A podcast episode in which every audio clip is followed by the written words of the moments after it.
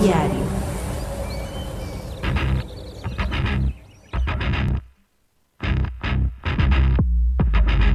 En Occidente tenemos una perspectiva muy interesante sobre la piratería. Abunda la doble moral y su práctica, a veces por vicio, otras por necesidad.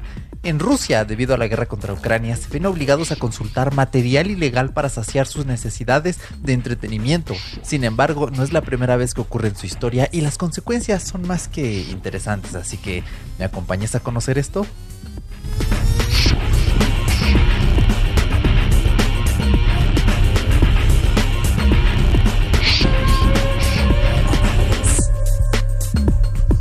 ¿Qué tal Cyborg? Bienvenido, yo soy Eric Soto, aka Erochka, y este es tu podcast para saber qué hacen las máquinas a nuestras espaldas, esta tecnología temporal que a veces pasa desapercibida. Recuerda que este es un podcast premium diario y puedes escucharlo en tu podcatcher favorito cuantas veces quieras y donde quieras, así que temazo el de día de hoy y de hecho quiero hacerle un llamado a la compañía que hace Graneodin F, si me quieren patrocinar, se los agradecería mucho, de hecho les agradezco que hayan inventado esta cosa gente, ayer en la noche estaba jugando. Eh, esto está grabado en invierno para los que me escuchen del futuro.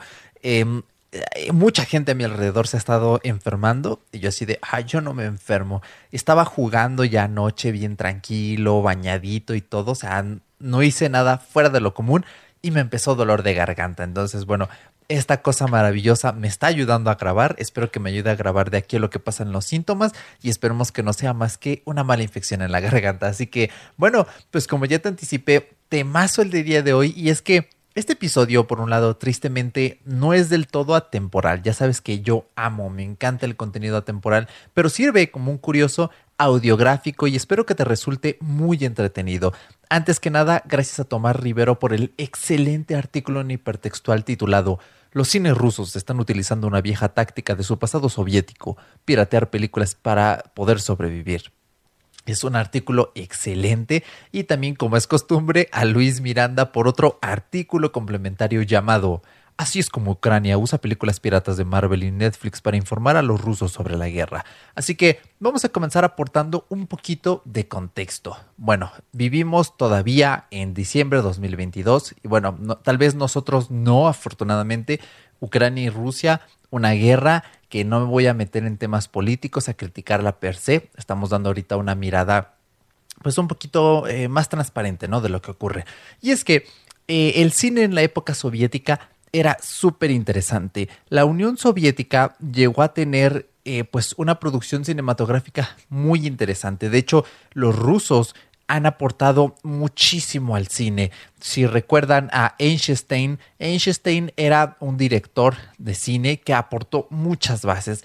Él cambió básicamente el montaje, la edición. Les recomiendo que vean El acorazado Potemkin, está en YouTube, es una película antigua ese hombre, wow, un súper genio. Y de hecho, pues el cine ruso, por ejemplo, con Tarkovsky, gran director, ha aportado muchísimo. Es muy interesante ver estas películas, su contexto, cómo la vida en la Unión Soviética era muy diferente, tanto en algunas cosas para bien como otras para mal, respecto a Occidente. Y es que, bueno, en la época soviética, debido ¿no? a este ideal, habían muchas cosas que eran censuradas, muchas cosas de Occidente. De hecho, si quieren eh, pues informarse un poquito más de esto, busquen cualquier información sobre conciertos en Berlín en esa época y van a ver lo que la gente que vivía del lado soviético en Berlín eh, hacía con tal de escuchar a los artistas que se presentaban allí bien cerquita del muro de Berlín, pero del lado occidental. En ese entonces, pues las películas pirateadas, perdón, pirateadas llegaban en forma de cintas VHS contrabandeadas a la Unión Soviética. Era una cosa muy interesante porque era un movimiento arriesgado, era ilegal, por supuesto. Entonces la gente se juntaba en grupos, tenían como sus, clubes de cine y veían estas películas occidentales, ¿no? Y de hecho a la música le pasaba algo muy similar, se distribuía en vinilos pirata. O sea, si tú creías que nunca existió un vinil pirata por el mero hecho de ser un disco de vinil, estás en lo, en lo incorrecto, porque se llegaban a ver ciertas producciones. Entonces, quiero dejarte un conocimiento que espero algún día te sirva. Eh, no sé si conozcas Discogs, se escribe como disco seguido de una G y una S, todo junto, Discogs. Es una comunidad increíble para hacer intercambio, compra-venta de vinilos, artículos de música originales muy interesantes. Y en esa comunidad se valoran mucho estos discos vinilos pirata de la Unión Soviética. De hecho, era rete común que, por ejemplo, eh, pues no sé, encontrabas un disco de Queen, ¿no? Y en la Unión Soviética. Y venía el título en ruso, los nombres de las canciones en ruso. O sea, era una cosa que pues era un vinil pirata, no venía de Occidente, sino que se extraía la información de los viniles originales, se replicaba en otros, que obviamente se perdía calidad en el proceso, pero la música estaba allí, que era lo que le interesaba a la gente de la Unión Soviética, pues que le gustaban los artistas occidentales. De hecho, en América Latina, para los que recuerden, hubo una época en la que todo se tropicalizaba. De ahí nació Bruno Díaz en vez de Bruce Wayne. Y con los discos se hace lo mismo. De hecho, no te lo puedo enseñar ahorita, pero tengo ahí un disco de Queen, un vinil, precisamente el Greatest Hits.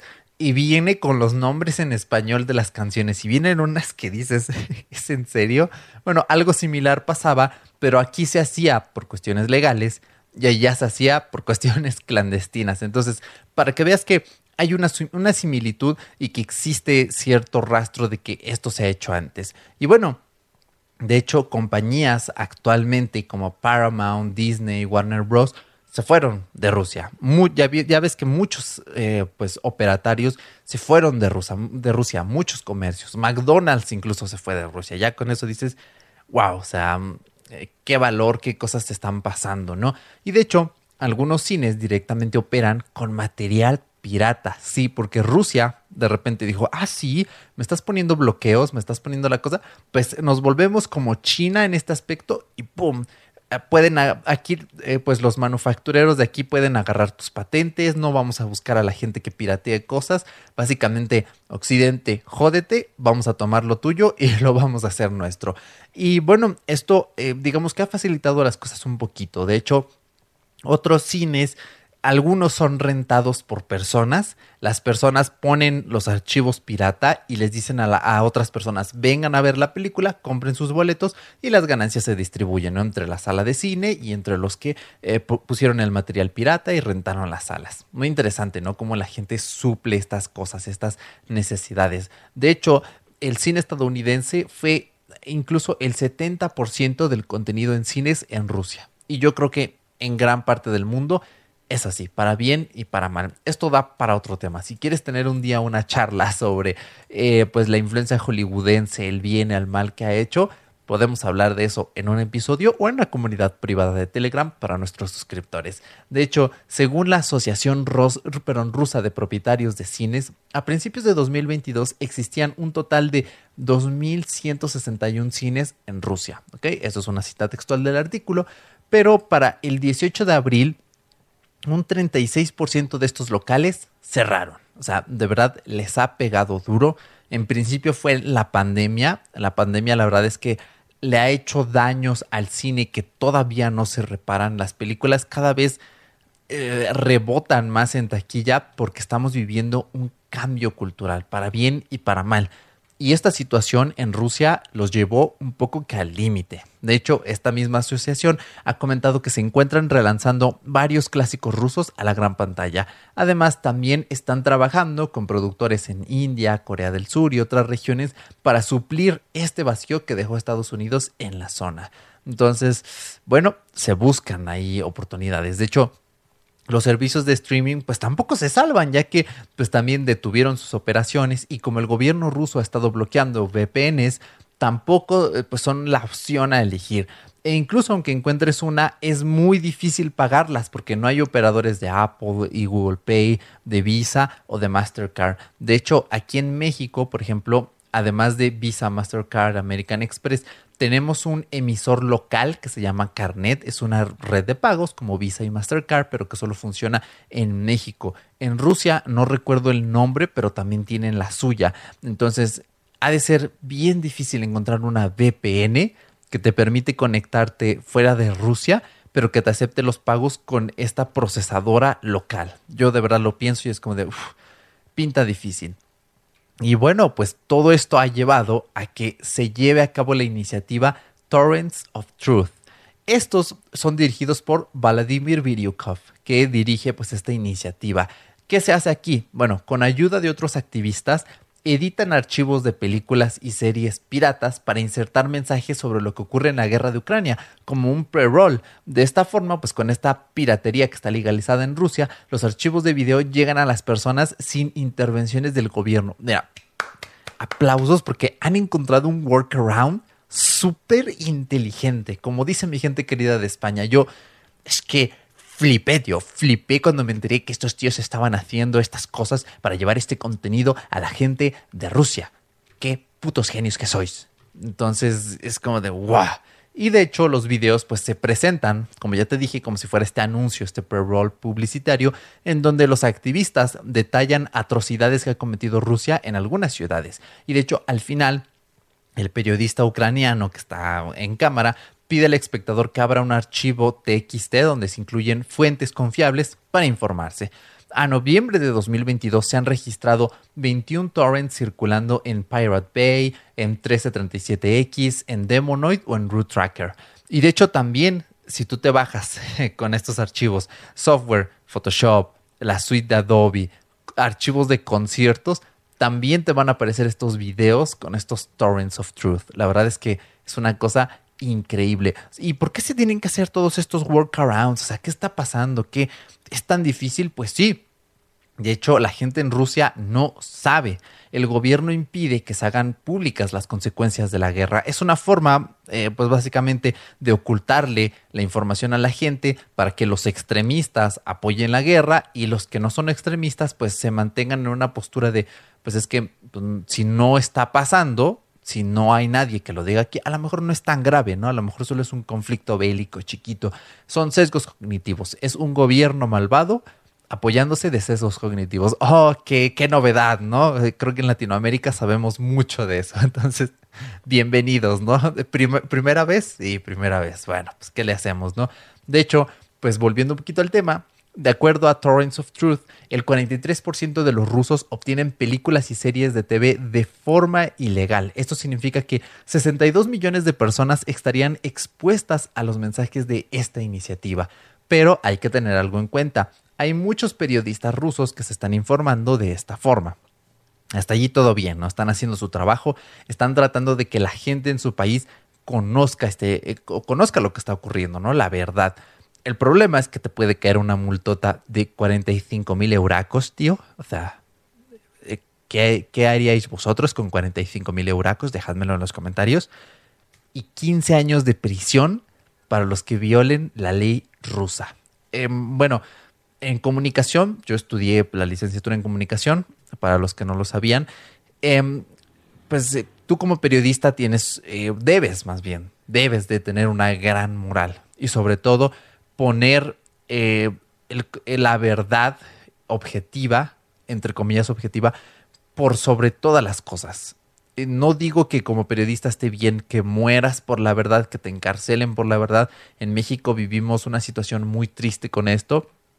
Pero básicamente, si tú eres un periodista, estás viviendo en una situación así, la ética te va a empujar a que no importa cuántos euracos de multa tengas, no importa cuántos años estés en prisión, vas a hacerle saber a la gente la verdad. Entonces, bueno, eh, la tienen difícil, es algo complicado de, de hablar, de comentar, pero pues se han encontrado estos workarounds y la verdad es que este es un temazo que yo tenía muchas ganas de hablar y espero que te haya gustado mucho porque creo que es súper interesante. Así que bueno, si quieres seguir escuchando más episodios como este, eh, los días martes vas a tener también otro episodio en abierto durante tiempo limitado y puedes escuchar avances en el feed público de Cyborgs Análogos en nuestro canal de YouTube. Gracias a los que me están viendo, un saludote y sobre todo si quieres la mejor experiencia, ve a mumbler.io slash cyborgs análogos. Tienes el enlace en la descripción del podcast o del video en YouTube y allí por únicamente 3 dolaritos al mes o 29,99 al año, sí, 29,99 te ahorrarías un 16%, es decir, dos meses gratis.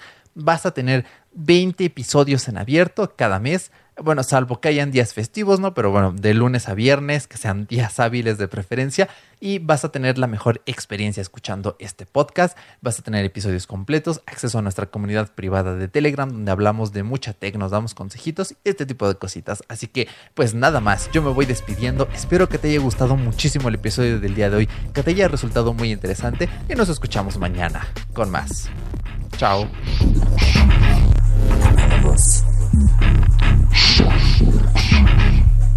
Animals. Animals.